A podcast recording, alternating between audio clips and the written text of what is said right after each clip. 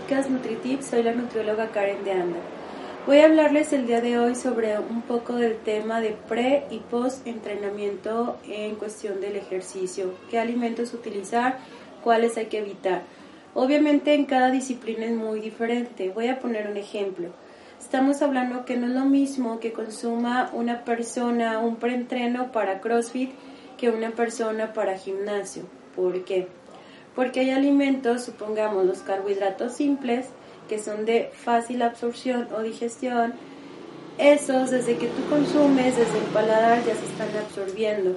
Estamos hablando que tardan alrededor de un minuto o menos de un minuto cuando son carbohidratos simples. Cuando es un ejercicio de alto impacto como CrossFit sí se les recomienda utilizarlo. ¿Por qué? Por lo mismo que necesitan esa energía deliberada.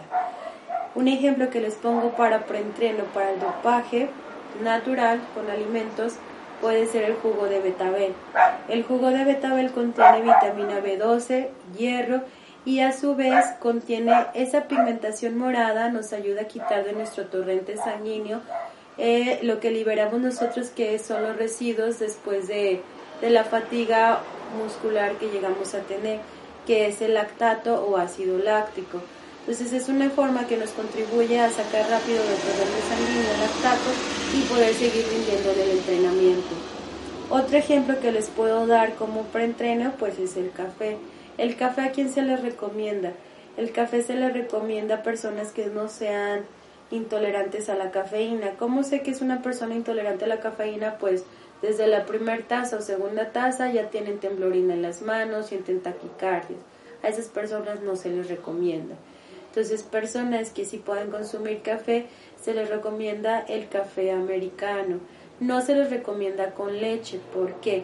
Porque si utilizamos leche antes de entrenar, la leche genera mucosa, entonces va a obstruir tus vías respiratorias, no va a llegar la oxigenación correcta, te vas a fatigar más fácil, no vas a rendir en tu entrenamiento y no vas a lograr tus objetivos. ¿Dónde sí se recomienda la leche o yogur? Después del entrenamiento. Estamos garantizando entre un 23 a un 35% del aumento de masa muscular post entrenamiento como primer alimento que ingiramos. Entonces, si se fijan, cada uno tiene su chiste. Hablando de, retomando sobre el betabel. Si usamos el jugo de betabel para CrossFit, es bueno para el rendimiento. No lo recomendaría tanto en cuestión del gimnasio. ¿Por qué? Porque el gimnasio estamos hablando que es un entrenamiento de cargas progresivas, no es tan extenuante o de alto impacto.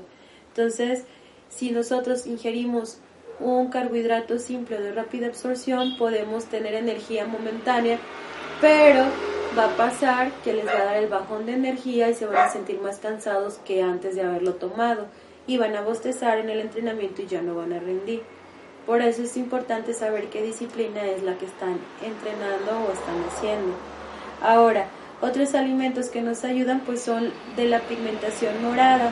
Todos los frutos rojos, las uvas, las granadas ayudan también a que el torrente sanguíneo libere todo lo que generamos nosotros de residuos de después de nuestro metabolismo y digestión para que podamos rendir más. Ejemplos de carbohidratos simples que podemos mezclarlos con unos complejos puede ser la crema de cacahuate o crema de almendras. Podemos utilizarlas con alguna rebanada de pan Ejemplo, pacientes que hacen de alto impacto, no les recomiendo pacientes ectomorfos, si no recuerdan qué son los pacientes ectomorfos, son las personas que tienen el metabolismo acelerado, que no puede, que, sea, que no pueden subir de peso fácilmente, que batallan para subir 100 gramos. No se les recomienda fibras integrales o pan integral antes de entrenar, porque si no van a terminar en el baño con diarrea.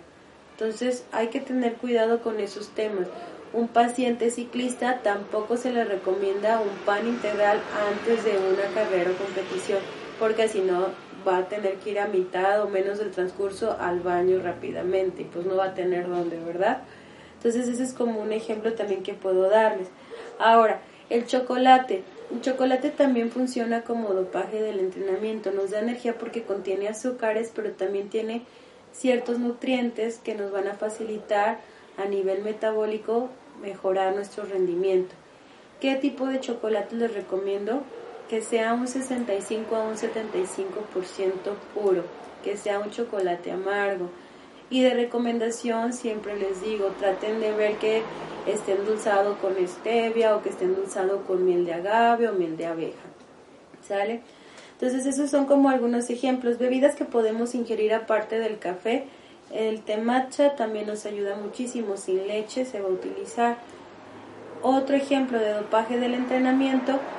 En los gimnasios es muy frecuente que consuman óxido nítrico. Nuestro cuerpo genera óxido nítrico al ingerir 30 gramos de grupo de alimentos, ejemplo, almendras, cacahuates, nueces, semillas. Ojo, no es de la India, no se las recomiendo antes de entrenar porque contiene, bueno, es un alto contenido en fibra, entonces también puede ocasionarles distensión abdominal y dolores o que quieran ir al baño. Entonces, la crema de cacahuates como otro ejemplo, crema de almendras también es otro ejemplo.